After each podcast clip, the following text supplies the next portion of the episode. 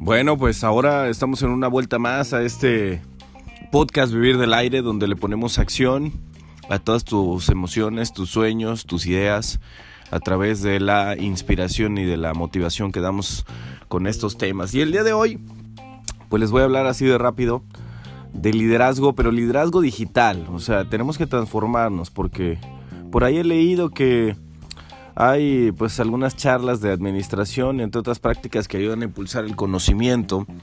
Y todas nuestras organizaciones, independientemente de dónde nos desenvolvamos, pues eh, ya empiezan a tener una, una transformación digital, o sea, ya están pasando, algunas más lento, otras más rápido. De la parte este, física a la parte digital, ya tenemos que formar una comunión como tal entre los dos ámbitos, tanto en el offline como en el online y en la parte digital también se puede ejercer un, liderazgo, ¿no? Y es que pues hay que mejorar la gestión y los resultados de las organizaciones donde trabajamos, ¿no? Estas prácticas nos van a ayudar a impulsar el conocimiento, a empoderar a nuestros trabajadores, a nuestros compañeros, a nuestras oficinas y hacer que haya una comunión, una coherencia, una co-creación y cooperación en las que diversas organizaciones pues compartan su experiencia y por supuesto pues eh, los, los que trabajan en todos los niveles nos ayudan a formar pues más ideas, estrategias y formas de hacer que nuestras áreas de trabajo pues influyan netamente en, en el desarrollo de nuestras organizaciones. Y es que pues la transformación a través del liderazgo digital, por ahí lo vi con el grupo Manpower, ellos dicen que una aptitud poco desarrollada desde las empresas o entidades que es necesaria para ir encauzando, como les digo, las nuevas fórmulas empleadas para dirigirse a clientes, a proveedores, a empleados y la comunicación eh, organizacional entre cada uno de los niveles, ¿no? Pues gestionar los actuales canales de acceso a productos y servicios va a venir en demasía de la mano de lo que nos aporta la tecnología y en cómo nosotros pues empezamos a generar propuestas de valor y beneficio para las organizaciones. Así que, pues, tomando lado todo este contexto, pues eh, los seres humanos, les digo, somos la punta de, lanza, ¿no? Los que ostentan cargos altos, cargos intermedios, cargos incluso bajos, pues son las claves para el despliegue de una efectiva ruta, de una efectiva, eh, de una efectiva comunicación, de un efectivo trazo de un camino en un mapa. Y es que este camino hay que tener en cuenta algunos factores, ¿no? Que son los que les voy a platicar el día de hoy. Desde cuáles son las competencias más relevantes para aumentar la capacidad digital de las personas y también cuáles son los errores más eh, comunes, los errores más habituales que debemos evitar, entre otras cosas. La primera y muy importante no solamente viene del plano digital, viene también desde hace mucho tiempo y es predicar con el ejemplo, ¿no? Para que esto sea una realidad, los jefes los niveles jerarcas más altos deben estar convencidos al 100% del objetivo de la transformación y, y lo más importante, ponerlo en práctica y transmitirlo a todos los equipos. Y no solo con discursos motivadores, porque incluso ahí nos quedamos eh, chatos, ¿no? Sino que hay que realmente predicar el ejemplo con acciones cotidianas, desde qué tuiteamos, desde cómo nosotros somos los primeros en aprender, no solamente supervisar desde nuestro nivel jerárquico, sino aprender a cada uno de los procesos, cada una de las acciones y empezar a encauzarlas. ¿Por qué? Porque así cada uno de los trabajadores ya empieza a ver una igualdad de trabajo, ya empieza a ver también incluso que el jefe sí sabe, que el de nivel intermedio sí sabe y que no toda la parte operativa se traslada a la cuestión del nivel bajo y nosotros solamente cobramos un sueldo por estar supervisando. ¿eh? Esa es una, ¿no? La otra es, eh, número dos, acompañar a quienes no creen en el cambio. Y fíjense que las habilidades de liderazgo es muy importante el eso, el acompañamiento.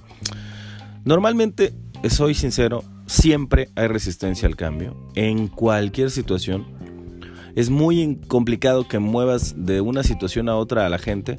Puedes convencerlos, pero hasta que no empiezas a caminar y hasta que no pasan el proceso de resistencia al cambio entre cada uno de los empleados, puesto que tienen miedo a perder su valor de forma inconsciente, no lo vamos a lograr, ¿no? Nosotros, eh, los líderes, en este caso tú también, tenemos que idear estrategias de acompañamiento que sirvan para pues, poco a poco ir cambiando esta opinión, ¿no? Y hacer ver que esa adaptación tecnológica, que esta modificación en el trabajo, que esta mejora continua que se tiene que dar, incluso por supuesto, como les digo, lo más importante es también escuchar a los trabajadores, escuchar a los empleados, porque ellos te van a dar parte muy importante para que tú puedas encontrar cómo hacer esa adaptación tecnológica que sea más que necesaria. Por ejemplo, en mi ámbito laboral nos estamos dedicando a tratar de erradicar el uso del papel y pues es un proceso que llevamos ya un poquito más de seis meses planteando y puede ser que sea viable después de tener las, las prácticas y las pláticas necesarias para con los otros niveles eh, jerárquicos altos para que se den cuenta que sí se puede. Número cuatro, es muy importante que en un proceso de digitalización no perdamos el carácter humano. Sobre todo de cara, de cara a nuestra audiencia, de cara a nuestros clientes, ¿no? Aunque los procesos estén cada vez más automatizados ¿no? y las herramientas digitales estén presentes en cada paso que damos, el producto o el servicio que aportamos debe de estar enriquecido por la intuición de las personas, la emoción, la creatividad de todas las personas que formamos parte de este proceso. El valor crece a través de esta situación, de la parte humana, porque sí, podemos modificar hacia la parte tecnológica, podemos mudarnos, transformarnos, llegar a una parte muy importante de la transformación tecnológica, pero si nosotros no encontramos el hecho de cómo ponerle el toque humano, vamos a morir en el intento. Así que el valor crece y el líder nunca debe olvidar que si quiere que su empresa sea un espacio transformador, debe de poseer el carácter humano que lo va a diferenciar. Número 5, pues medir los avances, ¿no? Lo que no se mide no se puede este, checar, no se puede modificar, no se puede eh, mejorar. Entonces, pues medir a través de los indicadores tecnológicos también son herramientas útiles para saber si la estrategia que se sigue, pues es la más adecuada, ¿no? Para llevar a cabo la transformación porque permite pues medir avances y formar una hoja de ruta que nos permita ver la evolución que hemos tenido, ¿no? Es muy importante elegir pues los indicadores, porque cada uno debe tener asociado un objetivo marcado previamente, y eso es parte importante del que desarrolla la estrategia. Una vara de medir, amigos de la audiencia, que nos va a servir para saber si estamos obteniendo un rendimiento óptimo en materia de la digitalización y si se está cumpliendo precisamente con el plan ¿no? de transformación a través de acompañamiento, de seguimiento constante, con el objetivo de ir dándole un proceso de dirección y control, además del ajuste de la estrategia si esta no está yendo hacia donde nosotros pensamos que debería de ir, ¿no? Número 6, es muy importante que formemos y comuniquemos para potenciar la implicación de nuestros empleados, de nuestros compañeros, de los niveles altos, niveles bajos, niveles medios de la jerarquía. Y es que el proceso de cambio debe de llevarse a cabo de manera ordenada de entrada, ¿no? De tal manera que que los seres humanos vayan entendiendo que los objetivos que se van persiguiendo y los, y los beneficios que nos esperan están claros y se trasladan y se transforman en algo que realmente nos puede ayudar a crecer como empresa y también como, como empleado, ¿no? Como, como jefe, como compañero, ¿no? Y para ello, antes de echar a andar la nueva maquinaria digital, en este caso nosotros que somos un medio de comunicación, es un proceso todavía más lento porque somos un medio público. Es muy importante preparar pues, que todos los miembros de la organización que ya sepan utilizar, que sepan sacar el máximo provecho, que sepan que lo que estamos haciendo es para que se facilite y se mejore el trabajo y que ellos, por el contrario, pierdan, por ejemplo, en el caso de, nosotros, pierdan menos tiempo en los procesos de producción y nos ayuden a cumplir con un poquito más. Y la, última del día, eh, eh, nos referimos a el cambio cultural, amigos de la audiencia. No solamente hay que hacer un cambio cultural, sino que hay que hacerlo, ¿no? Porque la tecnología, la digitalización avanza a pasos agigantados y los seres humanos, pues a veces vamos un poco más lento, ¿no? Y sí, de entrada las personas, los hábitos, los valores que tenemos como sociedad pues no cambian tan rápidamente, ¿no? Y no se va a conseguir el objetivo buscado si nosotros no cambiamos de raíz esa parte, ¿no? Los líderes o las personas encargadas de vigilar, de implementar y de poner el ejemplo en este cambio deben ser constantes.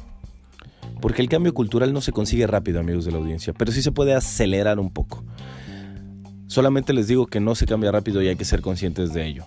Y se calcula que el periodo medio para que una nueva cultura cristalice y se consolide en una organización gira en torno a los 2-3 años. Entonces deben entender que este proyecto es a largo plazo y que si ustedes, por ejemplo, entraron con un nuevo proyecto de gobierno y que dura determinada cantidad de tiempo, tal vez no les toque ver los resultados de esta transformación, pero eso no significa que ustedes pongan todos los cimientos para que esto empiece a fraguarse.